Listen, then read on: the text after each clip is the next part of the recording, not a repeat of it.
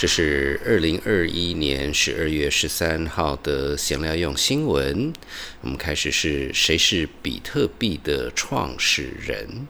之后是欧美之外最大的馆藏 Andy Warhol 展览。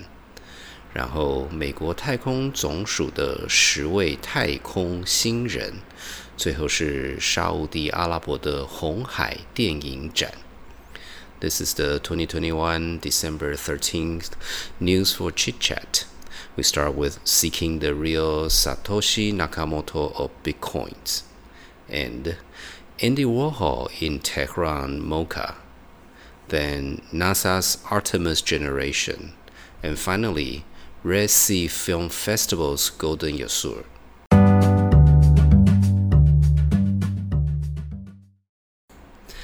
在比特币的开国史里，号称 Satoshi Nakamoto 的创始人到底是谁，一直是个谜题。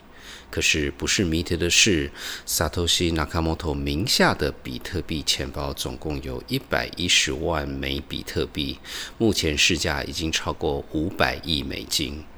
在澳洲有位科学家叫做 Craig Wright，他一直号称他就是 Satoshi Nakamoto。也就是因为这样，他在美国法院被号称是 Satoshi Nakamoto 的 partner David Kleiman 的家族控告。那诉讼的要求就是 Satoshi Nakamoto 名下的比特币钱包的一百一十万枚比特币应该要分给 David Kleiman 家族的一半。在今年二零二一年十二月六号，美国法院宣判 Craig Wright 胜诉。那所以这是什么关系呢？因为 Craig Wright 说，如果他胜诉的话，他会把一部分的比特币捐出来。如果他真的打得开 Sat Satoshi Nakamoto 名下的比特币钱包，把全捐出来的话，我们就会终于知道谁是 Satoshi Nakamoto。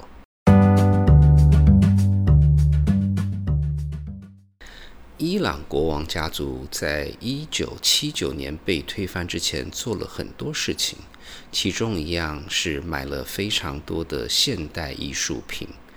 所以现在首都德黑兰的现代美术馆，从 Picasso 到 Jackson Pollock，有数千幅现代艺术的名作。近几年，伊朗渐渐开放，也允许现代艺术的展出。今年二零二一年的六月，伊朗德黑兰现代美术馆就把馆内收藏的 Andy Warhol 作品做了一个 Andy Warhol 的特别展览，号称是欧美之外最完整的馆藏 Andy Warhol 展。